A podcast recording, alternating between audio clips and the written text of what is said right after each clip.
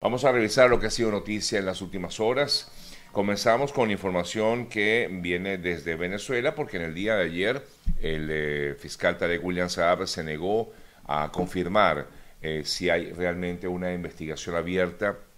en contra de Tarek El Aizami en eh, relación pues, con esta trama de corrupción que se ha dado en Venezuela y que se ha venido investigando y hasta el momento pues se ha reportado el número de 51 personas detenidas eh, por eh, corrupción o por presunta corrupción en diversos entes del Estado como PDVSA o la CBG, entre otros. De hecho, ayer que William Saab informaba que estas 51 personas detenidas están relacionadas con tramas de corrupción detectadas en PDVSA, en la Superintendencia de Criptoactivos, en la Corporación Venezolana de Guayana y también en el Circuito Judicial Penal de Caracas. Y em, repito, el propio Saab informaba o le preguntaban, le consultaban ayer en una rueda de prensa que, se sabía de Tarek El Aizami y dijo, prefirió pues no hablar acerca del tema. Y de hecho es la gran pregunta que todos eh, nos hacemos, ¿dónde se encuentra Tarek El Aizami? Ya que todas las personas que han sido detenidas, por lo menos las relacionadas con eh, PDVSA y la CBG, habrían tenido algún tipo de vinculación directa con Tarek El Aizami. Es eh, la gran pregunta que todavía pues, nos hacemos. ¿Dónde está Tarek El Aizami? Si realmente hay una investigación en contra de él o no, a pesar de que ya lo único que se conoce es que renunció a su cargo. De hecho, estoy viendo aquí en algunos portales que hablan que ya hace un mes eh, la última aparición, eh, digamos, del eh, ministro o exministro se dio justamente hace un mes. En otras informaciones, la Corte de la Haya, la Corte de Justicia de la Haya, emitirá en el día de hoy un fallo sobre el diferendo que hay entre Venezuela y Guyana por justamente el Esequibo. se espera que para el día de hoy la Corte Internacional de la Haya emitirá su sentencia sobre la excepción preliminar planteada por Venezuela en el caso de este laudo arbitral del año 1899. El tribunal convocó a esta sesión pública para el día de hoy, en horas de la tarde, donde la jueza y presidenta de la Corte leerá esta decisión. Mm, recordamos que Venezuela ha objetado la competencia de la Corte para decidir sobre la validez eh, o no del laudo arbitral que le adjudicó al Reino Unido el territorio del Esequibo, que recuerden que este territorio pues ha estado justamente en reclamación desde hace tantos años, una decisión que en su momento Venezuela eh, protestó y desde entonces pues ha sido rechazado. Eh, esperamos que en el día de hoy se conozca información detallada al respecto eh, todo depende de lo que determine la Corte de Justicia, la Corte Internacional de Justicia de La Haya en el día de hoy. Revisamos otras importantes informaciones eh, destacadas en las eh, últimas horas y, por supuesto, el tema de la, mm, la, imputación que se le hizo al expresidente Donald Trump continúa siendo noticia, sobre todo luego que ayer el propio exmandatario eh, pedía a los legisladores republicanos eh, que reduzcan los fondos destinados al Departamento de Justicia de Estados Unidos y también al FBI, después, luego, sobre todo, de, haber sido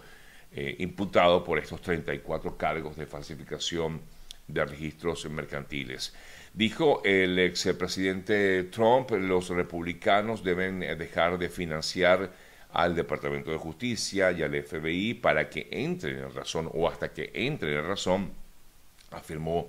eh, Trump, instando pues a esta eh, a la republicana en el Congreso y decía que los demócratas han armado completamente a las fuerzas de la ley en el país y utilizan este abuso de poder para interferir en las elecciones, eh, en las de todas las elecciones que según el exmandatario está bajo asedio. Estas elecciones, todos los procesos electorales. Ayer, por cierto, el expresidente rectificó el mandatario mexicano, Andrés Manuel López Obrador, dijo no estar de acuerdo con la imputación del expresidente Trump y dijo que esto está motivado definitivamente, motivado definitivamente a fines políticos y electorales y que eh, decía que no quiere meterse en el asunto, pero consideraba, bueno, es que López Obrador habla todos los días y consideraba que eh, Trump no debía ser investigado. Otra noticia que ayer eh, se hizo pues muy viral, pero lamentablemente por una mala, muy mala, mm, eh, o una información muy triste, la verdad, es que se dio un ataque en una guardería en Brasil. Un hombre de 25 años de edad invadió, entró por la cerca de este pequeño, de este recinto donde eh, se atiende a niños eh, menores de 7 años de edad y este hombre con un arma blanca, bueno, la verdad es que fue con un hacha, atacó a los... Es horrible, de verdad el caso es terrible, porque este hombre atacó a los niños, no entendemos la razón por la cual lo hizo, y mm, luego de haber hecho este cometido este terrible suceso, em, pues se entregó a las autoridades, eh, pero lamentablemente cuatro pequeños, cuatro niños murieron y otros se encuentran heridos. Este ataque se produce diez días después de otro que tuvo lugar en un colegio de Sao Paulo, donde un adolescente de 13 años se mató a una profesora a cuchilladas. En este caso, pues se confirmó, como les decía, cuatro menores fallecidos, otros tres se encuentran eh, heridos, atendidos en estos momentos, em, y todavía se desconoce la razón por la cual este hombre se actuó de esta manera y que además salió del recinto luego de haber cometido el crimen em, cuando vio las acciones de las maestras que intentaron detenerlo, y al verse de alguna manera em, acosado, acorralado, mejor dicho, pues saltó nuevamente la, la cerca y se entregó a las autoridades. Hay que destacar que, entre otras cosas, una maestra ocultó a los bebés y evitó que el asesino de la guardería eh, pues los matara. Esta maestra logró esconder a estos pequeñitos y bueno, de alguna manera se ha convertido en una especie de, heroína en medio de esta terrible eh, situación. Me voy a ir a Chile, donde en eh, ese país eh, pues también hay un em, hay información que también ha, digamos generado mucha mucha tristeza, sobre todo al, al em, a la policía, a los carabineros, luego de ser baleado en el rostro en lo que se conoce como una especie de fiscalización o de de, tratar de, detectar si hay algún tipo de delitos en algún lugar, pues el cabo, mm, cabo Daniel Palma murió baleado. El uniformado se encontraba internado en estado grave, donde fue sometido a una intervención quirúrgica de urgencia, pero lamentablemente falleció.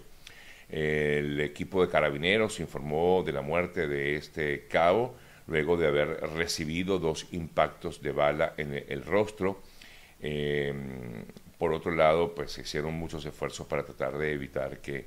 el eh, cabo falleciera, pero esto ha generado mucha consternación en la policía,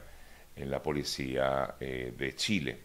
Luego de conocerse el fallecimiento del cabo, la vocera del gobierno, Camila Vallejo, adelantó que se anunciarán nuevas medidas para hacer frente a los últimos hechos delictivos que, delictivos, que ha costado la vida de tres carabineros en tan solo 30 días y por ello el gobierno mostraba su apoyo a la policía de Chile. Eh, bastante se ha hablado sobre este tema, sobre todo para quienes están en Chile seguramente eh, perfectamente pueden eh, entender un poco más lo que ha ocurrido con este policía que murió en el día de ayer. Eh, presuntamente pues, eh, a manos de delincuentes, según lo que hemos podido conocer. Eh, se estaba, estaba realizando lo que decía, como les decía, una fiscalización en el centro de Santiago. Estoy tratando de buscar aquí un poco más de información, porque en momentos en que se realizaba esta fiscalización, repito, fiscalización para ellos es como, como la revisión de vehículos y tratar de detectar si hay algún tipo de, de, situación irregular que se pueda presentar allí. En el marco de esta situación, em, los ocupantes de uno de estos automóviles que estaba siendo fiscalizado hicieron caso omiso a la petición de los uniformados, sacaron un arma y realizaron estos disparos que le dieron muerte a este policía en Chile. Eh, revisamos otras importantes eh, noticias a esta hora de la mañana. Vamos a buscar más información, discúlpeme para todos ustedes. Y entre otras informaciones también destacadas en, eh, las últimas horas, los expertos de las Naciones Unidas eh, condenaron los hechos una vez más de lo ocurrido en Ciudad Juárez hace un poco más de una semana y que generó o desarrolló em, o concluyó, mejor dicho, con la muerte de 40 personas. El Comité de la ONU para la Protección de Derechos de todos los trabajadores migratorios y sus familias em, emitieron conjuntamente una declaración con el relator especial de la ONU, expresando sus condolencias y, por supuesto, exigen una investigación exhaustiva, que yo no sé realmente hasta dónde ha llegado esta investigación, si realmente se ha podido detectar o mm, porque lo más que conocemos hasta ahora solamente es que han sido detenidas algunas personas presuntamente que estaban custodiando este recinto donde murieron estos 40 migrantes eh, en Ciudad Juárez, en México.